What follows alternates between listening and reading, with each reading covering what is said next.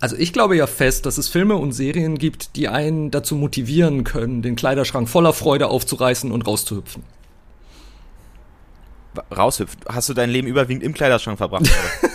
Gott sei Dank nicht überwiegend, aber eine Zeit lang. Und äh, es gab durchaus äh, Sachen, die ich gesehen habe, die mich dazu gebracht haben, über mein Leben nachzudenken. Und damals gab es ja noch keinen internationalen Coming-out-Day, soweit ich weiß.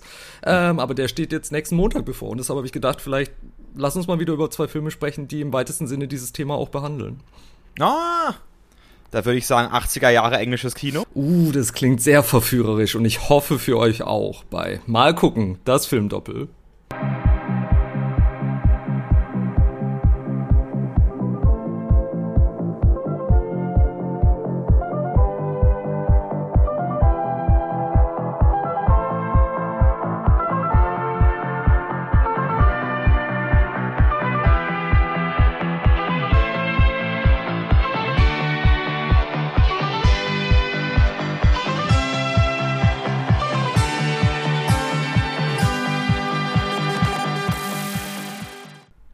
Auch von mir ein herzliches Willkommen wieder bei Mal gucken, das Filmdoppel mit mir, Fabian Kurz und mit Ralf Döbele. Freut mich, dass ihr wieder mit dabei seid. Und wie gesagt, wir wollen uns heute mit zwei ähm, britischen Filmen aus den 80er Jahren beschäftigen, die sich äh, mit dem Thema Homosexualität beschäftigen, allerdings auch in sehr unterschiedlicher Art und Weise, was ich sehr spannend fand beim Anschauen. Und zumindest einen, dies, einer dieser Filme, äh, mein wunderbarer Waschsalon, mit dem liegst du mir eigentlich schon in den Ohren, seitdem wir uns kennen weil es mich sehr wundert, dass du den noch nicht kennst. Naja. ich bin nicht unfehlbar und äh, hatte mit 340 Folgen Dallas zu tun. Mm, na gut, dann kann ich verstehen, dass da keine Zeit mehr für blieb. Aber ähm, ich habe diesen Film gesehen und war tatsächlich positiv überrascht damals, was ein junger Hans Zimmer als Komponist anrichten kann, ja. was äh, Daniel Day-Lewis ähm, mit in seinen ersten Rollen in den 80ern als wunderbarer Schauspieler schon für Facetten zeigt und dachte dann, dass das auch wegen des Themas natürlich ein Film für dich ist. Und hoffentlich auch ein Film für euch, ihr Lieben. Genau, ich äh, habe mich wirklich sehr gefreut, diesen Film endlich sehen zu dürfen. Aber natürlich haben wir für euch wie immer auch einen zweiten Film mitgebracht, und zwar Maurice von James Ivory. Ähm, auch natürlich ein Regisseur, den man kennt. Zum Beispiel hat er was vom Tage übrig blieb gemacht, äh, Wiedersehen in Howard's End. Oder er hat auch sehr prominentes Drehbuch äh, zu Call Me By Your Name geschrieben. Sehr richtig, dafür sogar den Oscar gewonnen. Ähm, der Herr ist auch betagt. Ich glaube, der ist jetzt mittlerweile 90, aber er lebt noch. Hm? Ja, er lebt noch. Überprüft es vielleicht lieber nochmal. nee, nee, doch, doch, doch, doch, doch. Oder hast du es anders überprüft? Nein, aber ich dachte, weißt du, wir sind doch, äh, wir bauen uns hier so ein, ein Repertoire an klassischen Folgen auf. Vielleicht hört uns jemand in fünf Jahren, man muss das immer alles nochmal überprüfen. Ach so, also okay, Stand 2021, 4. Oktober, James Ivory lebt noch. Wuhu. Und er ist zwar alt, aber wir wünschen dem auch noch alles Gute und unbedingt, möge er noch, unbedingt. Möge er noch weiterleben. Bitte versteht mich nicht falsch. Gut, ich würde ich würd behaupten, Ralf, womit willst du anfangen? Sag. Ach, lass uns mit äh, Maurice anfangen und das ist auch ein Film, den du mit an den Tisch gebracht hast. Das stimmt, das stimmt. Äh, der ruht bei mir Tatsache in einer kleinen James Ivory Box, die ich bei mir zu Hause habe.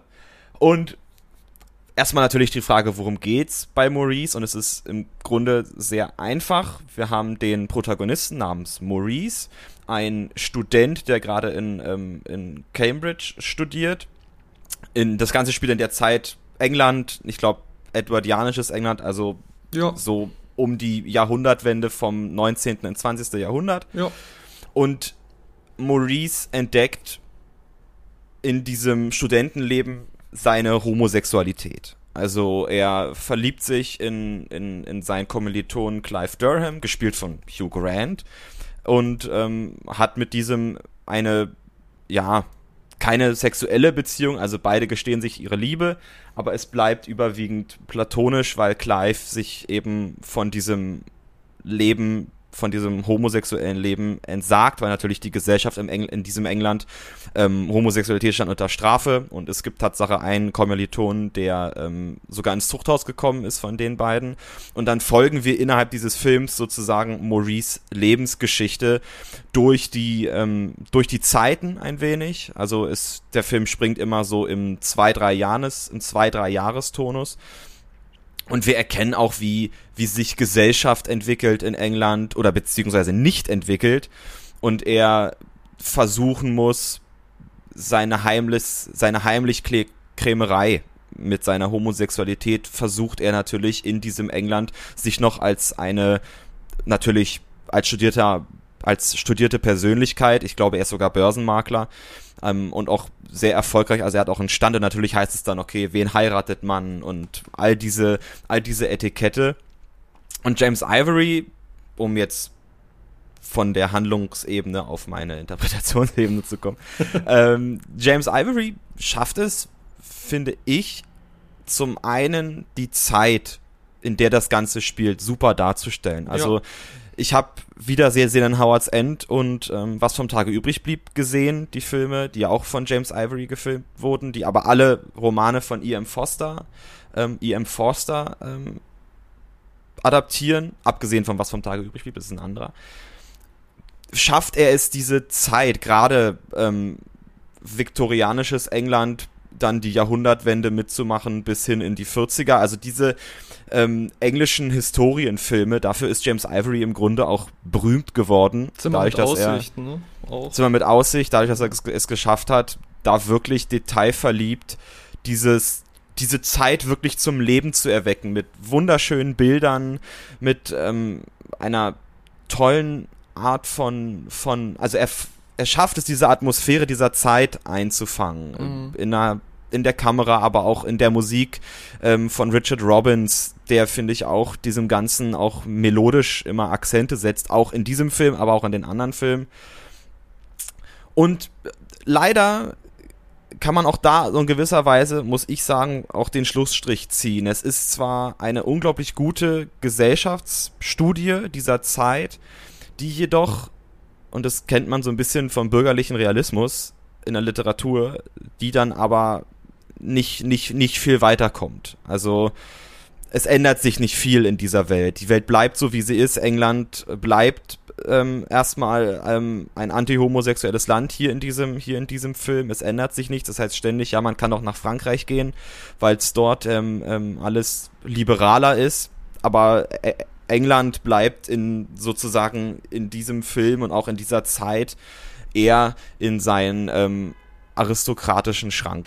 Ich muss zugeben, ich hatte von James Ivory noch keinen seiner bekanntesten Filme gesehen. Und ähm, ich habe dann eben bei der Recherche auch gesehen, dass sich dieser Film auch als quasi zweiter Teil einer Trilogie verstehen kann. Zwischenzimmer mit Aussicht und mit Wiedersehen in Howard's End. Mhm. Und deshalb, bevor ich jetzt zu Maurice äh, komme, würde mich tatsächlich einfach ganz persönlich interessieren. Findest du die beiden Filme insgesamt besser als Maurice? Ach, also ähm, ich habe Zimmer mit Aussicht leider noch nicht gesehen. Das ist mit in, diese, in dieser Box drin. Ich ah, vielleicht können wir das dann auch noch machen, weil ich wäre schon neugierig.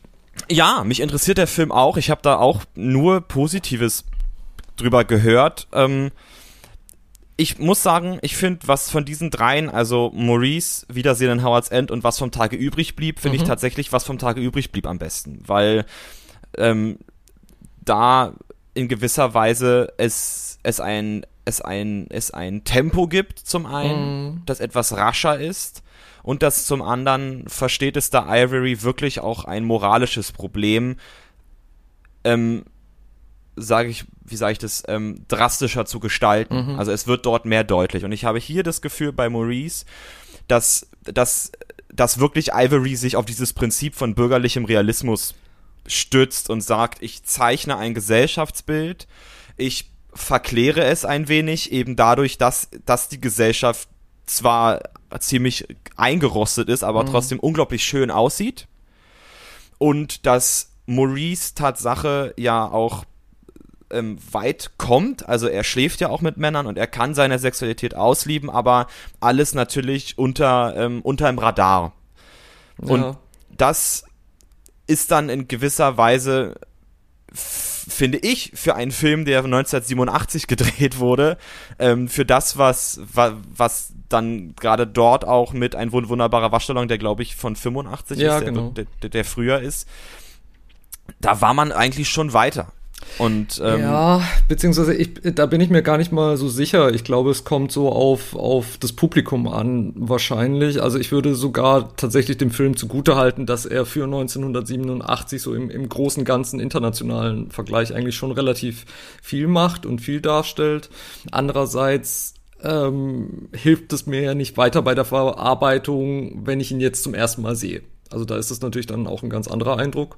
Mhm. Und äh, ich muss auch sagen, ich habe mich eigentlich in dieser Welt von, den, von der Bildgestaltung her, von der Musik, von den Kostümen und auch mit ein bisschen überhöhten äh, Glamour dieser Periode und der Gesellschaft schon relativ wohl gefühlt. Aber der Film ist fast zweieinhalb Stunden lang und mhm. er plätschert schon teilweise einfach nur so vor sich hin. Und die Art und Weise, wie diese Entdeckungsreise von Maurice, wenn man so nennen will, erzählt wird, hat mich letztendlich ähm, und das, das klingt eigentlich schlimmer, als es ist, mhm. hat mich nicht wirklich bereichert, muss ich ehrlich mhm. sagen. Ja. Also es ist so, er, er macht Dinge durch, die nicht besonders überraschend sind und die sich dann auch so im Laufe des Films halt sehr in Richtung so Problemfilm neigen. Und mit Problemfilm meine ich halt wirklich, ähm, äh, klar, in dieser Gesellschaftsstruktur ähm, wird Homosexualität wahnsinnig ähm, aus dem Gesellschaftsbild also ausgeschlossen. Das darf es nicht geben, das gibt's nicht. Und äh, inmitten der AIDS-Krise in den 80er Jahren war das sicher nicht viel besser in Europa. Ähm, aber dennoch hat sich bei mir einfach so das Gefühl eingestellt, okay, jetzt kommt das wieder und dann geht er zum Hypnotiseur und will sich therapieren lassen und er möchte eigentlich gar nicht homosexuell sein, aber, aber das geht dann eben doch schief und er ist eingeschüchtert, weil jemand anderer für seine Homosexualität ähm, verurteilt wird und ins Gefängnis muss, ähm, was dann Hugh Grants Figur auch quasi dazu bringt, mhm. tatsächlich von Männern abzuschwören, sich eine Frau zu suchen und sich für diese bürgerliche Existenz zu entscheiden, was einerseits interessant ist, weil diese Zwänge, die zu sowas führen, das existiert bis heute. Und ich finde diese Dynamiken wahnsinnig interessant und man kann dann auch nicht davon ausgehen, dass Hugh Grants Figur letztendlich damit glücklich wird. Aber der Film blättert es auch nicht besonders interessant auf. Also es passiert halt. Und dann bleibt Hugh Grants Figur in dieser Konstellation. Und ja, es, es passiert so nacheinander, passieren einfach sehr erwartbare Dinge, bis auf vielleicht das Ende, ähm, wo dann Maurice doch noch eine Art von Glück findet. Aber das war dann für mich auch, es, es war alles so mit, es war so nett. Also es war so, okay, nett, jetzt habe ich ja, das gesehen. Ja, ja, Und das hat bei mir einfach nicht wirklich großartige emotionale Reaktionen ausgelöst, leider. Ja, ich glaube, aber da will der Film auch gar nicht punkten. Ähm, ich meine tatsächlich, dass, dass, dass er durch eben diesen bürgerlichen Realismus weiß, dass er eben zeigen will, wie es ist. Ähm, und am Ende eine Form von Happy End kreiert, da hast du recht, aber eben ein dann doch eigentlich, also ein verklärtes, eins, was eigentlich im Grunde keins ist, weil es ja das wirkliche Problem überhaupt nicht, ähm, überhaupt nicht behebt. Also ähm, das beste Beispiel, um vielleicht wirklich äh, ein Beispiel für bürgerlichen Realismus zu finden, ist äh, ähm, Fontane, Theodor Fontane. Alle, die äh, im Deutschleistungskurs sind, drehen sich gerade, verdrehen gerade die Augen. Ähm, weil nämlich tatsächlich wir hier etwas haben, was zum Beispiel bei Irrungen, Wirrungen ähm, einen von einer höheren Schicht, ein Mann einer höheren Schicht mit einer Frau aus einer ähm, niederen Schicht. Ich ja. rede jetzt mal in solchen Schwarz-Weiß-Mustern. Nein, ich finde, es ist in dem Fall tatsächlich angemessen und es passt auch zu einem anderen literarischen Vergleich, der sich mir aufgedrängt hat, zu dem ich gleich kommen werde. Ah, super. Ähm, und eben dann dadurch die Gesellschaft natürlich sagt, nein, ihr dürft nicht miteinander heiraten. Beide so beide zuerst eine Affäre haben und dann aber beide es akzeptieren. Jedoch sich immer lieben werden. Und das ist dann das vermeintlich Happy End, dass es heißt, okay, sie akzeptieren ihr Schicksal, aber sie werden sich immer lieben und sie werden immer ähm, so habe ich es jetzt in Erinnerung von Effi Briest, äh, von, von Irrungen und Wirrungen, sie werden immer sozusagen, diese Liebe wird nicht vergessen sein. Das, was sie hatten, ähm, ebenfalls auch, also Sex miteinander und ähm, also wirklich, also eine Romanze, diese Romanze wird höher halten und diesen und all das andere, was danach kommt, ähm, durchdringen, aber trotzdem ist ja dieser Deckel erstmal auf dem Topf drauf. Und das ist das Problem bei diesem bürgerlichen Realismus und das macht ja auch Maurice. Also wir haben zwar in gewisser Weise kann sich kann Maurice seine seine Sex, seine Sexualität, seine Liebe einfach ähm, ausleben, aber immer unter dem Credo des Verfolgtseins, unter dem Credo des des, des Allewissens, aber man spricht es nicht laut aus. Also wie wirklich bürgerliche Schicht, bürgerliche Konvention oder auch Konvention der Upper Class eigentlich funktioniert. Ja, ähm, man kann das natürlich auch sehr leicht übertragen, auch auf, auf äh, Strukturen, die nicht in der Upper Class vorhanden sind. Also wenn ich an dörfliche Strukturen denke, au, ähm, aus Baden-Württemberg, wo ich persönlich herkomme, ähm, da, da schwingt auch sehr viel Unausgesprochenes mit. Und ich bin sicher, dass auch ähm, Männer in den 80er Jahren es dort sehr schwer hatten und wahrscheinlich auch lieber die Klappe gehalten haben, weil sie sich sonst allen, allerlei Anfeindungen ausgesetzt hätten und dann ins Kino gehen zu können und zumindest diesen Film sehen zu können, der doch hochwertiger gemacht ist und, und eigentlich ähm, fast schon britisches Mainstream-Kino war damals. Das ist sicher ein wahnsinniger Fortschritt, wenn man bedenkt, dass ähm, also wie sehr an den Rand gedrängt Homosexualität als Thema war oder mhm. dass es halt oft als Comedy Relief benutzt wurde oder dass ähm, das in Al Pacinos Thriller Cruising, wo es halt nur sexualisiert und in Verbindung mit Psychose und Serienkiller gezeigt wurde mhm. und so. Also ich glaube, es war wirklich äh, immer noch sehr schwierig zur damaligen Zeit tatsächlich diese positiven filmischen oder auch im Fernsehen Vorbilder zu finden. Das war in der Literatur sicher viel einfacher. Ähm, ja, aber dennoch, dennoch ähm, ist das nicht genug für mich, um die Betrachtung dieses Films letztendlich zu retten.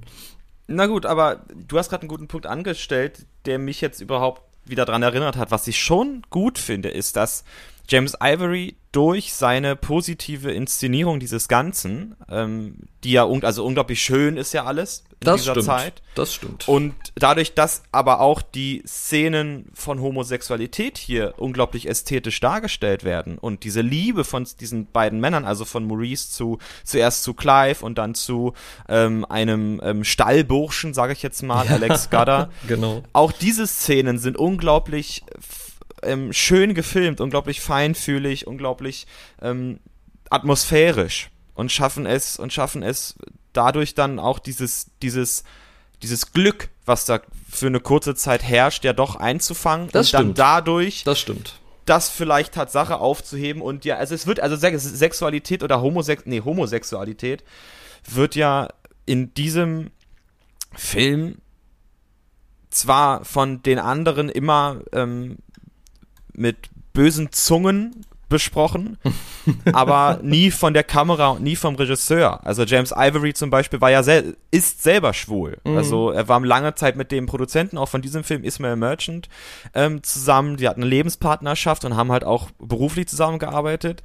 Und ich finde, man merkt da schon, dass es ihm Inszenierungs von der Form der Inszenierung her ein Anliegen ist, diese Form von, von, von Glanz zwar über allem zu legen, weil das diese Form von realistischer Verklärung ist, die wir haben, mhm. aber auch ähm, das aber positiv wirkt auf diese Szenen der homosexuellen Liebe innerhalb dieser Filme. Und das sieht, also das, das ist stimmig, das, das passt und da schafft vermutlich Ivory das so ein bisschen, dass man sagt, ah, der Film äh, macht ja nichts, der Film bereichert nichts, was du gesagt hast, was ja richtig ist. Also auf, auf handlungstechnischer Ebene kommt ja nichts weiter. Also es bleibt ja so, wie es ist. Diese Welt verändert sich nicht. Mhm. Aber gleichwohl ist trotzdem die Homosexualität genauso erhaben, was sie auch ist, wie das andere Leben.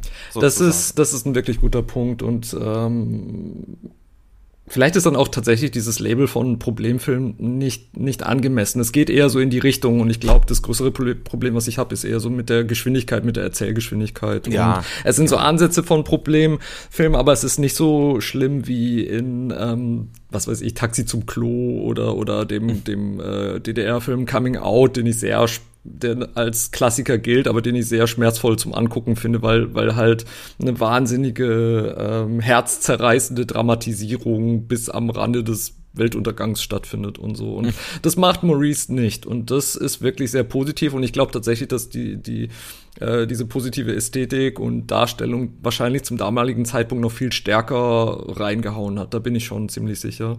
Aber eben gerade die, die Figur äh, des Wildhüters Alec, mit dem äh, Maurice dann letztendlich, äh, auf den er trifft und wo sich die Beziehung entwickelt, das hat mich wirklich sehr erinnert an Lady Chatterleys Liebhaber weil äh, diesen Roman von D.H. Lawrence, den habe ich vor zwei Jahren gelesen, nachdem ich eine Art Dokumentation drüber gesehen hatte und war ziemlich begeistert davon. Also ich fand die Sprache und auch die Sinnlichkeit, mit der Verlangen und Liebe dargestellt werden in diesem Buch, so, so toll. Und äh, da ist es auch ein, ähm, ein Wildhüter, der Lady Chatterley dabei hilft, aus diesen Konventionen, aus diesen Normen, aus ihrem langweiligen Leben mehr oder weniger, aus dem unglücklichen Leben auszubrechen oder ihre eigene, ihre eigene Sexualität überhaupt erst richtig erleben zu können und zu entdecken. Und ich frage mich natürlich, ob, ähm, und soweit ich weiß, eben Lady Chatterley kam Ende der 20er raus und ich glaube, Maurice als Roman kam in den 70ern raus. Deshalb frage ich mich natürlich auch, ob das auch eine gewollte Hommage des Autors vielleicht ist, weil Lady Chatterley lange halt auch so ein äh, so verpönt war und überhaupt nicht ähm, also indiziert war letztendlich und mhm. erst in den 50er Jahren glaube ich wieder wieder rauskam und so und vielleicht ähm, und ich glaube auch in den 70er Jahren ist dieses Buch dann nochmal in Verruf gekommen, weil diese ganzen billig Erotik-Schinken gefilmt wurden, die sich auf Lady Chatterley bezogen, aber eben fast nichts mit dem Roman zu tun hatten, wo es eben nicht nur um Sexszenen geht, sondern tatsächlich um sehr tiefe Gefühle. Mhm. Ähm, deshalb finde ich das sehr interessant, dass da diese Parallele herrscht und ich kann mir eigentlich nicht vorstellen, dass das ein Zufall ist.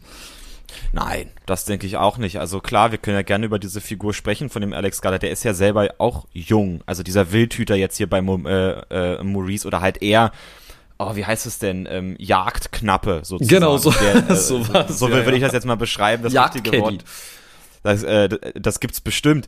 Und auch er ist sehr jung, auch er ist, aber ich, aber, aber er vertritt dieses, naja, er kann sich's erlauben. Ich glaube, er kann sich's erlauben, ähm, in dieser Welt schwul zu sein. Er kann sich's erlauben aufgrund seines niederen Standes, weil der von der Oberschicht das eh als ähm, sage ich jetzt mal Schmutz abgetan wird ja. und genauso ja. schmutzig sind dann auch die Leute, die es betreiben und der eh und da er eh schon diesem diesem Stand angehört, wird es bei ihm dann eher ähm, akzeptiert oder sein Charakter ähm, also akzeptiert ist ein schwieriges Wort. Da äh, zuckst du zurecht mit den Aktien. Ja, nee, also es stimmt, es ist irgendwie schwierig, da äh, das richtige Wort dafür zu finden, aber ja. es wird hingenommen. Das ist für mich nochmal was anderes als, als akzeptiert. Ne? Also. Ja, weil ich glaube, dann eher in der Upper Class wird es dann eher akzeptiert. Mhm. Also da wird's dann nicht hingenommen, sondern die sind dann eher, also Clive zum Beispiel, der ja um, um, um Maurice Homosexualität weiß, der ist dann aber akzeptiert und diesen und ihm ja auch in gewisser Weise hilft, weil er ihn verstehen mhm. kann. Ja, da ist was dran. Und ähm, ich glaube, dass es natürlich sehr, sehr viele gibt wie Clive und Maurice in dieser Upper Class, die einfach, ja, Männer lieben oder Frauen, die Frauen lieben. Ich meine, ich muss sagen, was ich, was ich wirklich auch lustig fand, sind die ganzen Szenen, wo, wo äh, ähm, wo James Wilby, der Maurice spielt, und Hugh Grant, der Clive spielt, wo die quasi zusammen, ne, sie kommen vom College nach Hause und äh, besuchen sich gegenseitig auf ihren Anwesen und dann sind da diese ganz, ist da diese ganze Dienerschaft und äh, die sie zucken nicht mal großartig zusammen, habe ich das Gefühl. Also die Diener kommen rein, stellen das Gepäck hin, machen das Fenster auf, wie auch immer, und denken sich, hu, was ist denn hier los? Aber mm, die werden dann auch wirklich wie Einrichtungsgegenstände behandelt und sie machen trotzdem weiter, was sie machen, mehr oder weniger. Und das, das fand ich auch sehr, sehr interessant. So würden sie sich vor der eigenen Familie natürlich nicht verhalten. Das, äh, ja, da, das hätte ich gerne vielleicht auch noch ein bisschen mehr ausgelotet gesehen. Ach, warum ausgelotet? Ich meine, das ist ja vielleicht das, was du, also es, es ist das, was du beschreibst, mit, mit, mit ähm, dadurch, dass sie eben ähm, vielleicht wie Gegenstände behandelt werden, was ja auch ein Zeugnis ist, dieser Upper Class zu sein. Das mhm. ist jetzt hier Butler James, der mich zwar aufgezogen hat, aber ähm, zum Teufel mit ihm. Und man sieht zwar die komischen Blicke der, der, ähm, der Belegschaft, aber trotzdem lehnt sie sich ja nicht dagegen auf. Und es ist auch interessant, dass halt man dahingehend ja auch gesellschafts ähm, ähm, sehen kann, selbst wenn diese, also jetzt mal wirklich, muss ich gucken, wie ich das formuliere, selbst wenn diese Belegschaft sie verraten wollen würde, weil sie selber natürlich sagt, in dieser Zeit, Homosexualität ist was Böses, ja. Kann sie es nicht, weil die Etikette oder weil ihr Beruf, in dem sie sind und ihre ja. und ihrer und ihr Anstand es verbietet, schlecht über ihre Herrschaft zu, also über ihre genau. ähm, Herrscher, sage ich jetzt mal, zu sprechen. Und da sieht man dann ja auch, was für ein Privileg diese Upper Class dann hat. Und jetzt erinnert mich das so an unser Salo-Ding, ja. weil es da ja auch so ist. die können dran. machen, ja, ja. was sie wollen, weil sie einfach Upper Class sind. Und ich will jetzt aber nicht, jetzt, um Gottes Willen, will ich jetzt nicht Maurice jetzt hier mit Salo vergleichen und meinen, dass, äh, ne, also das bitte nicht in einen Kontext jetzt bringen.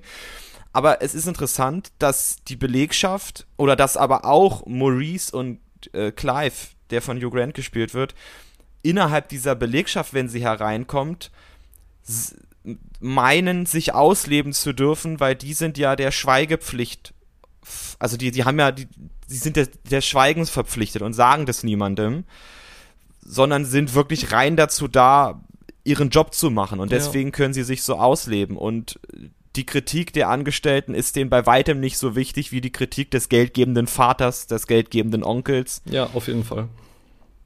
Ja, ich fand, das sind die Schemen, in denen wir uns bewegen. Absolut. Und ähm, so gesehen eben ist diese Welt halt auch tatsächlich interessant. Und wie du schon gesagt hast, sie ist einfach gediegen und schön. Und ich bereue es auch nicht, diesen Film gesehen zu haben. Auf keinen, Nein. auf keinen Fall. Ich hätte mir nur halt vielleicht noch ein bisschen mehr einen Punch, auch emo mehr emotionale Verbindungen gewünscht zu den Figuren. Mhm. Und eben ein bisschen ähm, ähm, naja, es ist immer schwierig zu fordern, Sachen aus Filmen rauszuschneiden, aber tatsächlich ein, ein bisschen gestrafftes Storytelling, dann wäre es ja. dann wäre es für mich noch irgendwie lohnenswerter gewesen. Nichtsdestotrotz könnt ihr Maurice, wenn ihr möchtet, gerne eine Chance geben. Er ist im Moment bei ähm, Prime Video mit drin, auf Deutsch. Falls ihr ihn auch äh, gerne im englischen Original sehen wollt, könnt ihr ihn bei Amazon auch ausleihen, bei iTunes, bei Google Play, bei Maxdome. Da ist es, ähm, ist er auch eben auch äh, wahlweise im englischen Original mit drin und natürlich auf DVD und Blu-ray ist er sowieso erschienen. Und ich, also ich muss noch mal sagen, es ist halt wie gesagt ein gutes Beispiel dafür, ähm, also diesen Film verstanden innerhalb dieses bürgerlichen Realismus, dann ist der wie der ist und dann ist der wie der ist auch schlüssig. Also ja. ähm, da hast du aber vollkommen recht. Kürzer könnte er sein, aber das hat man auch von Effi Briest behauptet. ähm, und äh, wo ich auch gedacht habe, ei, ei, ei. Äh, und, dieses, und diese Fassbinder-Verfilmung grauenvoll. Oh. Ja, okay, also bis zu Eieiei kommen wir bei Maurice tatsächlich nicht. Das ist schon mal ein Qualitätsmerkmal. Genau, genau. Bis zu Eieiei kommen wir da nicht. Der Film hat tatsächlich Formen, die Spaß machen und wirklich einfach schöne Bilder. Also wenn man auch einfach mal nur schwelgen will. Und ich kenne viele, die auch ja, einfach Fans von diesem britischen Kino sind, von diesen ähm, Kostümdramen dann guckt es. Es macht einfach auch Spaß, sich mal so ein bisschen in eine andere Zeit beamen zu lassen und sich und darin zu schwelgen. Aber ja, absolut. Nu äh, fällt das Fallbeil und wir äh, gehen hinüber zu einem tatsächlich älteren Film als Maurice. Ja, zwei es Jahre sind nur, älter. Es sind nur zwei Jahre, aber dennoch auch von einem britischen Regisseur und von niemand geringerem als von Stephen Frears. Mein wunderbarer Waschsalon aus dem Jahr 1985, My Beautiful Laundrette im Original. Und ähm, ja, ich bin sehr, sehr froh, dass du mir den so sehr ans Herz gelegt hast, weil was ich schon mal vorab spoilern kann, ist, dass ich jede Menge Spaß damit hatte. Und in gewisser ah. Weise ist es ja auch wieder, sich in eine andere Zeit zu begeben, obwohl als der Film rauskam, spielte er natürlich in der Gegenwart. Und es ist aber natürlich auch ein 80er Jahre Inferno der britischen Sorte, wo immer auch ein bisschen Düsternis mitschwingt, äh, im Gegensatz zu, zu anderen, vielleicht etwas glamouröseren Filmen aus dieser Zeit. Und ich, ich persönlich mag das sehr, weil das eben auch nochmal so eine andere Seite der 80er zeigt, die halt oft immer nur mit Pomp und mit Glamour und mit Glitzer in Verbindung steht. Und äh, hier haben wir halt wieder eher so einen Fall, wo man sehr viel Grauheit und Beton auch hat, aber mit äh, Neon, Glitzer obendrauf als, mm. als Veredelung. Und das ja. hat mir schon mal sehr gut gefallen. Damit sind wir auch schon mal dem visuellen Stil näher gekommen. Etwas. Und äh, war ja noch ein re relativ früher Film von Stephen Frears, ne? Und auch ein relativ günstig gedrehter. Tatsächlich, ich glaube, es ist sogar eigentlich als ähm, Fernsehfilm bestimmt, also Channel 4 hat da bestimmt seine, seine Finger drin. Und ja, es war mit einer der äh, frühen Stephen Frears Filme, der aber hier, finde ich, ein unglaublich geniales ähm, Milieu, ein unglaublich geniale Milieu, eine unglaublich geniale Milieustudie macht. So. Ja, finde ich absolut äh, auch. äh, Mit und, und ohne Versprecher ist es komplett korrekt, was du sagst. Ja, genau. Und mich hat es, mich hat mein wunderbarer Waschsalon begeistert, weil es ja hier Tatsache nicht einfach nur um Homosexualität geht, auch, ist ein sehr wichtiges Thema, aber vor allem auch um ähm, das Thema der, des, eines nicht American Dream, sondern British Dream, sage ich jetzt mal. Ja, und das Bemerkenswerte ist, dass dieser Dream in diesem Fall quasi von, von ähm, Einwanderern stärker verkörpert wird als von den Briten selbst. Und zwar ähm, allen voran von Oma Ali, gespielt von Gordon Warnecke, ich weiß nicht, wie man das in Warnecke würde ich Warne sagen. Warnecke. Warnecke, ja. Genau, ähm, und der lebt eigentlich relativ verwahrlost in der Wohnung seines Vaters und passt auf den auf, äh, nachdem seine Mutter von einem Jahr Selbstmord begangen hatte. Trotzdem, der Vater war früher Journalist und der ist davon überzeugt, okay, Omar soll sich nicht rumtreiben, der muss wieder aufs College und soll was studieren und soll zu was Höherem kommen. Und Omar ist davon nicht so wirklich überzeugt, auch nach äh, dem nachdem er quasi nochmal mit seinem Onkel zu tun bekommt, mit Onkel Nasser. Ähm, der hat ordentlich Kohle gemacht und bewegt sich mhm. in besseren Kreisen und genießt das Leben, hat Erfolg, er hat eine Frau, hat aber auch eine Affäre mit einer Frau, die ihn wahnsinnig bezaubert, von der er sehr begeistert ist. Und äh, Omar bewegt sich auch so ein bisschen so in, in, wie soll man sagen, so halbkriminellen Kreisen. Und äh, das ist also Teil seines Geschäftsgebarens und er sagt, glaube ich, den schönen Satz, so wenn man das auf Deutsch übersetzen kann, so ähm, das Geld findet man im Dreck. Also man kann auch mhm. aus Dreck wirklich was machen, wenn man sich einfach Mühe gibt. Aus Scheiße ähm, Gold machen. Aus Scheiße Gold machen, was mich irgendwie beeindruckt hat, weil es gibt ja auch so den alten Satz von träum nicht irgend sowas. Also du kannst schon einen Traum haben, der in der Ferne liegt, aber fang immer dort an, wo du bist und mach dann mhm. einen Schritt nach dem anderen. Und ähm, das macht Omar auch, indem er das Angebot von seinem Onkel annimmt, einen heruntergekommenen, äh, sehr versifften Waschsalon zu übernehmen und aus dem was zu machen. Und das möchte er aber nicht alleine, sondern er möchte das zusammen mit äh, Johnny, einem alten Schulfreund von ihm, der so in Gangkreisen inzwischen unterwegs ist. Ähm, und den er für und dieses auch in Entschuldigung bitte, aber auch in was für Gang? Also der, der ja. ist eigentlich ein Neonazi. Eigentlich ist er tatsächlich ein Neonazi. Genau, Gang ist eigentlich fast schon zu harmlos. Und trotzdem mag er Oma sehr, sogar sehr, sehr, wie sich dann schon sehr bald rausstellt. Mm. Und die beiden werden ein Paar und möbeln tatsächlich diesen Waschsalon auf, der wortwörtlich dafür steht, äh, wie du schon sagst, dass man aus Scheiße Gold machen kann und ähm, und seinem Leben unerwartete Wendungen geben kann. Genauso unerwartet, wie wenn man, glaube ich, als Fußgänger in diesem grauen Teil im Süden Londons unterwegs wäre und auf einmal diesen glitzernden Neon-Waschsalon sieht, wo die, selbst die Eröffnung zu einer Art Gala-Veranstaltung wird. Mhm. Ja. Und es ist, es ist, es ist irre, wie, wie Stephen Frears all diese Charaktere zusammenführt. Also wie er es schafft, ähm, Omar als unglaublich sympathischen Charakter zu etablieren, ja, der, ähm, wie ich finde, mit, mit seinem Onkel Nasser und seinem äh, Vater ähm, ähm, Hussein Ali äh, auch Charaktere um sich rum haben, hat, die unglaublich viel Spaß machen, denen man einfach an den Lippen hängt, die eine Vitalität ausstrahlen, eine ja. Energie und da im Gegenzug dann diese Seite von Johnny, der zwar diese Vitalität natürlich auch versprüht, aber seine ganzen Gang-Leute, seine ganzen Neonazi-Spacken, wenn ich das mal so sagen darf, Darfst die, na, die natürlich alles zerstören wollen, Ja. was, was irgendwie ähm, von in dem Fall Ausländern aufgebaut wird. Und das ist ein sehr interessantes, auch Gesellschaftsbild an dieser Stelle. Also wir haben hier wirklich England im, Thatcher, im Thatcherismus, was für ein grauenvolles Wort. Thatcherismus und äh, also mich hat es auch an The Firm zum Beispiel erinnert. Ne? Also so Ja. diese, diese Gewaltbereitschaft von, von diesen ganzen jungen Männern, die eben gar nicht imstande sind, sich anscheinend irgendwas aufzubauen, sondern alles nur mit dem Arsch und mit, mit Kurzsichtigkeit einzureißen, während ähm, keine Ahnung, also bei Omar ist ja dann das Interessante, so einerseits ergreift er die Sachen, die vor ihm liegen, andererseits verschafft ihm das ja dann auch eine längerfristige Perspektive wieder. Natürlich. Während die anderen überhaupt keine Perspektive haben, außer wen verkloppen wir jetzt. Also. Richtig, richtig. Und das ist dieses, und das ist das interessante Bild von, auch, auch von diesem, von diesem, von diesem Nazi- und Anti-Ausländertum. also dieses selbst, also nach, also immer auf die anderen schauen und sagen, äh, dem geht's anscheinend besser, obwohl man selber der Glück seines eigenen, äh, nee, der Schmied seines eigenen Glücks ist. Ja. Der Glück seines eigenen Schmieds ist.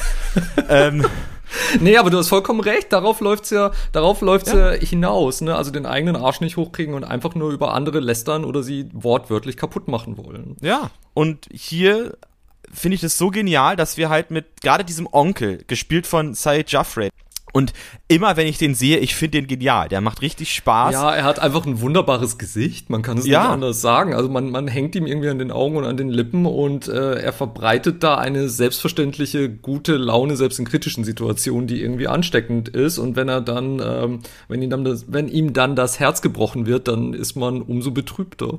Ja, also er schafft, also er ist im gew gewissermaßen, als ich diesen Film gesehen habe, war er auch so die Energie, an die man sich so klammern konnte. Ja. Und ich glaube, er ist als, also er ist, glaube ich, so für die, wenn mich, wenn man jetzt in diesen Schwarz-Weiß-Bildern sagen kann, also er war so ein bisschen dann die Identifikationsfigur, an die ich mich so gehalten habe und habe das so ein bisschen aus seiner Perspektive auch gesehen, weil er Tatsache diese Beziehung zwischen Omar und Johnny ja auch akzeptiert und auch wirklich Ja, tatsächlich. und auch sagt, okay, der, der Laden läuft, alles andere ist mir doch scheißegal. genau. Und diese Form von Liberalität, sich dessen, also im Grunde sich nicht scheren, was der andere für ein Leben führt. Hauptsache, man lässt ihn sein, man lässt ihn leben. Und das hat, glaube ich, auch dieser Onkel, der Nasser Ali, auch wirklich mitbekommen, vielleicht auch in dieser Gesellschaft, weil er hat ja eine bezaubernde ähm, Affäre, sage ich jetzt mal, die ihn aber wirklich so nimmt, wie er ist, die ihn ja richtig Ja. begehrt, die ihn liebt, so wie er ist, und er ist auch vollkommen verliebt in sie. Aber sie ist natürlich eine aus, ähm, ähm, also Native English, würde ich jetzt schon fast sagen. Ja, und ähm, Ähm, bringt. Und da geht's, aber es geht gar nicht darum, wo kommt man her, sondern es geht um, um einfach, derjenige hat es geschafft, sich ein eigenes Leben aufzubauen. Ob er nun Engländer ist, ob er nun somalischer Herkunft ist, deutscher Herkunft ist, indischer Herkunft, was auch immer. Das ist ja eigentlich egal. Sondern wichtig ist, denjenigen dahingehend zu akzeptieren. Und dasselbe macht Nasser halt auch mit Oma und Johnny, als er merkt, diese beiden, ähm, zum einen fre- freut er sich, dass halt sein Laden eine super Investition war, Ja. weil beide den so auf Vordermann gebracht haben. Aber er weiß auch, was es bedeutet, zuerst gesellschaftlich geächtet zu sein. Also er hat ja, Ja. wirklich self-made-mäßig erstmal alles aufgebaut. Und dann Omar und Johnny zu sehen und zu sehen, dass die beiden sich auch lieben, dass die beiden einander gern haben, dass die beiden miteinander funktionieren. Das weiß er sofort zu akzeptieren. Oder auch der Vater von, von Omar weiß das auch zu akzeptieren und weiß damit auch, ähm, und weiß auch seinem Sohn Glück zu wünschen. Klar, der Vater ist auch, der ist ja auch krank und, ähm, also hat auch eine schwere Krankheit. Ich glaube, ich glaube, eine Lungenkrankheit und ähm, wünscht natürlich seinem Sohn alles Gute. Und diese Form von Liberalität, von Akzeptanz innerhalb dieser, innerhalb dieses, die, dieses Kosmos, innerhalb des Thatcherismus, das müssen wir uns mal vor Augen führen, Unbedingt, ja. ähm, ist wirklich ein, ein Zeichen dieser Zeit, wo es ja Tatsache darum ging, äh, ähm, auch abzuschieben und all das und äh, ähm, eine Margaret Thatcher, die die alles auf reines Konsumdenken aufge und halt dieses Ronald Reagan-Ding ähm, geführt hat.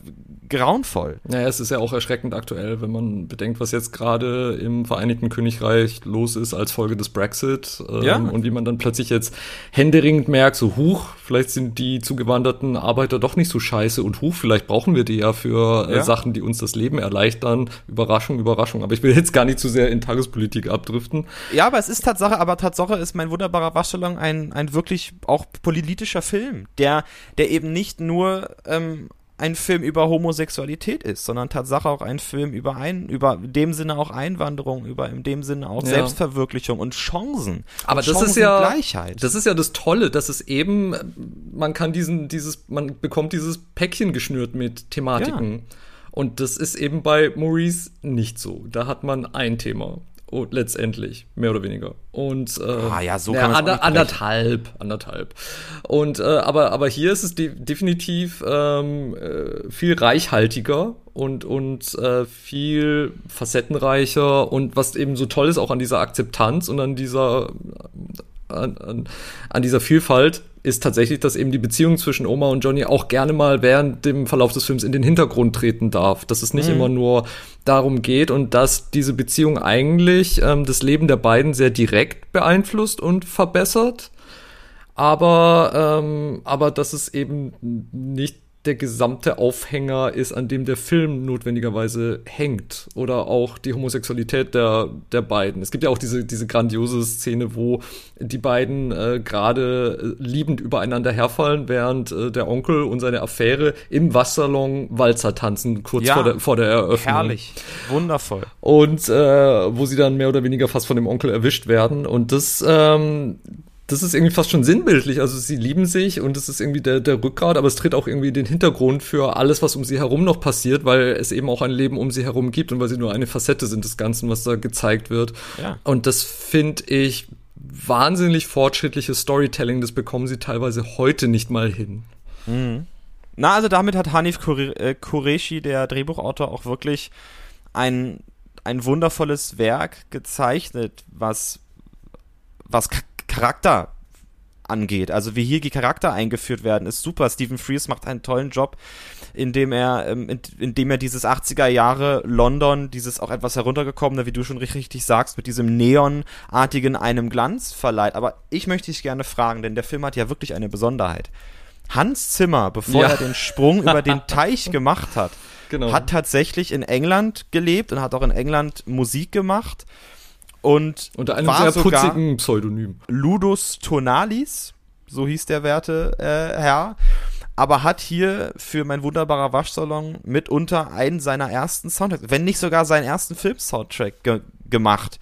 Und das fand ich irre, als ich das gehört habe. Ich habe das Tatsache erst nachdem ich diesen Film gesehen habe, mitbekommen. Ich finde, er macht hier einen wahnsinnigen Job. Ich finde, es, die Musik ist so stimmungsvoll und sie unterstreicht ja. so toll, was man sieht. Und ich musste teilweise auch schmunzeln, weil es ist teilweise auch wirklich genau das, worum sich Filmemacher und Komponisten heute wieder bemühen, um diesen, äh, um diesen 80er-Jahre-Sound wiederherzustellen. Also selbst in Mainstream-Superheldenfilmen wie dem dritten Torfilm versuchen mhm. sie, äh, diesen Synthi-Sound wiederherzustellen. Und hier ist er einfach so ehrlich und authentisch und so, ähm, warm.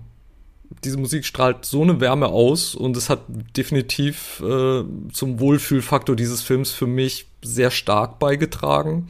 Und es ist halt schön zu sehen, dass, dass es damals auf eine Art und Weise existierte, an die man heute natürlich rankommen kann, aber manchmal auch nicht so ganz. Und ja, das, das fand ich wirklich beeindruckend du hast recht mit diesem, dass sie heutzutage diesen Sound wieder kopieren wollen und daran aber auch kläglich scheitern. Also, also nicht immer, es ist manches ist es besser, manches ist schlechter. Ich habe schon die Erfahrung gemacht, weil ich ja 80er Jahre Musik sehr gerne höre, dass es so Synthie-Pop-Gruppen gibt, die keine Filmmusik machen, die das sehr viel besser hinbekommen. Ähm, mhm. ähm, so Timecop 1983 oder so als, als Beispiel, Anspieltipp auf Spotify. Aber, ähm, aber genau, ich, ich, ich fand es schon auch ein bisschen merkwürdig, dass es dann plötzlich auch wieder Einzug hält in Filme, die überhaupt nichts mit dieser Ära zu tun haben. Oder mhm. so sowas wie, wie, wie, wie den dritten Torfilm, wo es mich nicht gestört hat, aber wo ich es schon irgendwie ein bisschen kurios fand, äh, mhm. gelinde gesagt. Und ähm, natürlich auch ausgelöst durch die Retrowelle mit Stranger Things und, und allem und so. Aber wenn ich äh, so sehr dieser Stranger Things Soundtrack auch gehypt wurde, wenn ich jetzt die Wahl hätte, ich würde tausendmal lieber den Soundtrack von Beautiful Laundrette anmachen, weil mhm. er einfach wärmer ist und, und mehr ehrlicher. Authentizität, ehrlicher, der strahlt viel mehr Authentizität aus und, ähm, und das ist wirklich bemerkenswert. Und ich habe das ehrlich gesagt gar nicht gewusst mit Hans Zimmer. Ich habe dann das erst festgestellt, als ich den Wikipedia-Eintrag zu dem Film gelesen habe hinterher. Ja.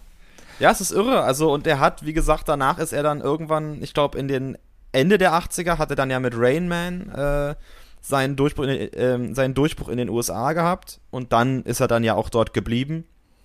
Aber das ist so ein schöner Fun-Fact, dass Tatsache Hans Zimmer hier für die Musik gemacht hat und wirklich super und auch wirklich abgefahren noch. Also er hatte diesen, diesen Sound von Blubblubberblasen zum Beispiel. Das ist äh, richtig abgefahren, ja. Eingeführt. Das und das macht aber diesen Film noch, noch also, also dieses Bunte, was der Film schon ist, den macht es nochmal viel, viel bunter, viel, Absolut. viel atmosphärischer. Ja.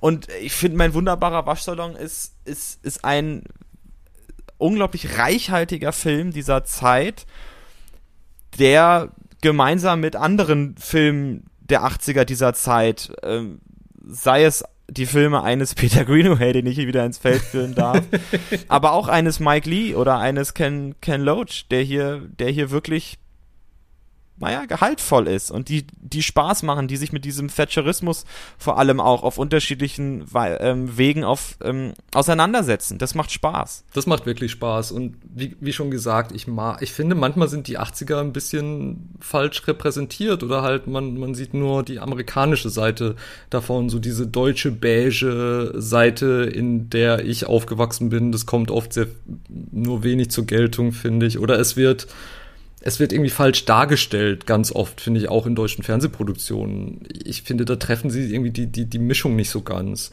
Hm. Und ich finde, My Beautiful Laundrette ist irgendwie ein, könnte man fast schon als Lehrstück dann zeigen, so, okay, hier hat, hat man alles halbwegs bunte, glamouröse, Synthie-Wave-Poppige der 80er, äh, auch das Konservative, das Streben nach, nach Reichtum, was, was eben sich auch die Bahn gebrochen hat in anderen kulturell wichtigen Sachen in der damaligen Zeit.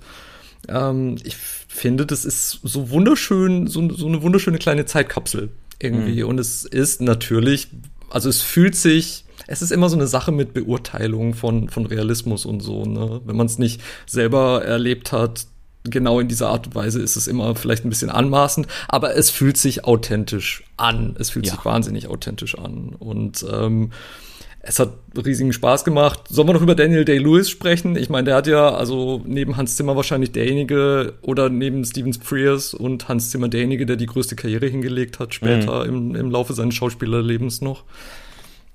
Was ja interessant ist, ich glaube, der Film Zimmer mit Aussicht ist ja tatsächlich den wir, also von James Ivory, der ist auch von 1905, der ist auch 85 rausgekommen. Und darin spielt er einen, glaube ich, eher versnobten, also dann ist er, also er ist dann eben ein Charakter dieser Zeit, also ebenfalls einer Zeit ähm, ähm, des, des viktorianischen Englands und äh, spielt was ganz anderes. Und ich glaube, es war ta tatsächlich auch für ihn der Karrierekick, als man damals in England Daniel Day-Lewis in mein wunderbarer Waschsalon hatte zum einen diesen, diesen ähm, sehr energiegeladenen, ähm, jungen, vitalen ähm, ähm, Schauspieler und dann eben in Zimmer mit Aussicht schon diese Form von Aristokratie und Ruhe und von und ähm, ich habe den Film leider nicht gesehen, deswegen kann ich jetzt nur das wiedergeben, was was mir so herangetragen wird über diesen Film.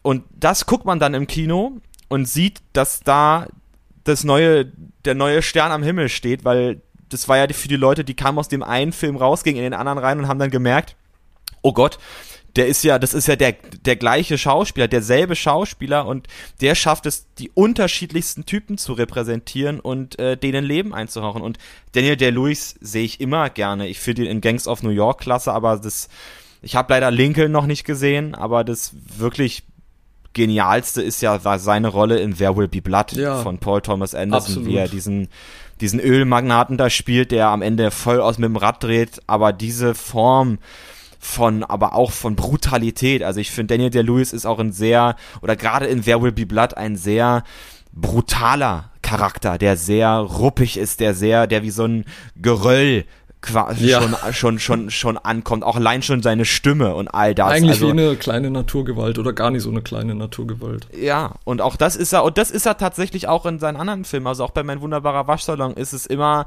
dieser Typ hat einfach eine Aura. Und irre, dass der auch wirklich jetzt gesagt hat, er geht mit ähm, klirrenden äh, Gläsern und singenden Trompeten. der jetzt seine, naja, hat seine Karriere jetzt beendet nach der, nach der Seidene Faden, mhm. ähm, dem Film. Wofür er, glaube ich, seine achte Oscar-Nominierung als bester oh, Hauptdarsteller krass. bekommen hat. Ja. Und der ist ja der Einzige, der dreimal mit dem Oscar für beste Hauptrolle geehrt wurde. Also das muss man erstmal schaffen. Das ist sicher so. Und ähm, wenn ihr gerne zu seinen Anfängen zurückkehren wollt mit Mein wunderbarer Maschsalon, bitte macht es unbedingt. Das ist eine hochgradige Empfehlung. Ich denke von ja. dir auch. Ja, und wie? Und äh, da sieht's glücklicherweise recht ähnlich aus wie bei Maurice. Also die deutsche Fassung ist bei Amazon Prime mit in inbegriffen. Könnt ihr einfach angucken. Zum Ausleihen gibt's ihn leider auch nur auf Deutsch bei iTunes und bei Maxdome. Ähm, es gibt eine sehr günstige äh, DVD Blu-ray Combo vom britischen Filminstitut als Import mhm. äh, von BFI. Ich glaube, die kann man wirklich empfehlen, weil die sind auch immer sehr hochwertig gemacht, hat auch ein wirklich wunderschönes Neon äh, Cover. Äh, es sieht einfach nur schön aus im Regal schon und da ist eben DVD und Blu-ray zusammen drin und BFI gibt sich auch immer wahnsinnige Mühe mit, mit dem Remastering. Deshalb, äh, und es ist wirklich sehr günstig, auch als Import. Ich glaube, unter 15 Euro kann man das schon bekommen und oh, ich glaube, klasse, in, de ja. in dem Fall kann man das echt machen. Ja, also würde ich auch wirklich empfehlen. Ich habe mir diesen Film auch gekauft und ich finde, der, der hat das ist, das ist, das, das ist wirklich, gerade wenn man in dieser Zeit auch groß geworden ist in den 80ern, also das bin ich ja nicht, aber meine, meine Eltern, ähm, also auch gerade für diese Generation einfach nochmal einen Schritt, einen Schritt in diese Zeit, sich nochmal austoben können, visuell in dieser Zeit und da macht der Film unglaublich viel, viel Spaß. Guck den. Das ist ein ganz, ganz, ganz, ganz herzliches, herzliche Einladung, sich diesen Film anzuschauen. Unbedingt, guckt den, egal ob ihr noch ähm, im Kleiderschrank seid oder auch schon draußen. Und das mal, ich meine, das klingt jetzt lustig, aber ich will jetzt zum Abschluss äh, dieses Doppels mal kurz ernst werden. Natürlich ist es wahnsinnig befreiend, wenn man endlich den Schritt wagt, sich zu outen bei seiner Familie und seinen Freunden. Aber ich persönlich bin dann auch kein Fan davon, dass man dann denkt, man muss die große Rainbow, Rainbow Tour machen mhm. und es dann sich, also wie so bei allen vorsprechen, weil das müssen ja Heteros auch nicht tun. Und ähm, tatsächlich finde ich ähm, es immer anmaßend, wenn von außen gesagt wird, ihr müsst das machen und ihr, ihr müsst out sein und ihr müsst uns repräsentieren oder wie auch immer, weil die, Pers die persönliche Situation von jedem Einzelnen ist komplett anders und unterschiedlich. Und ja.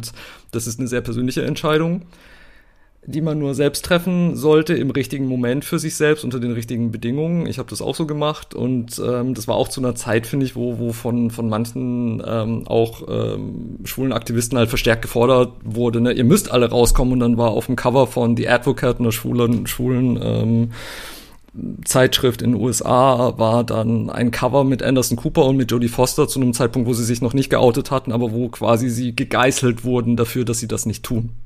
Hm. Und das finde ich ätzend. Und ich finde, es ist befreiend, man sollte es tun. Das Leben ist danach so viel einfacher und besser, aber man sollte es unter seinen eigenen Bedingungen tun. Und wenn man tatsächlich in so einer Zwangslage ist und sich entscheidet, man tut es nicht, hat das die ach so verständnisvolle Community auch zu respektieren. Das ist meine persönliche Meinung. Das war mal gucken, das Filmdoppel mit mir, Fabian Kurz und mit Ralf Döbele. Es Juhu. hat mich sehr gefreut, ähm, dass ihr uns hier zugehört habt. Ich möchte zu diesen Worten, die gerade eben Ralf gesagt hat, nur eins sagen, das, was ich bisher immer gesagt habe. Bleibt bunt. Guck dir den Haufen in der Schule an, all die Pärchen. Die Hälfte von denen hat's noch nie gemacht, haben sie nicht. Die sind nur Kinder, die reden nur. Ich mach's aber. Ich mach's wirklich.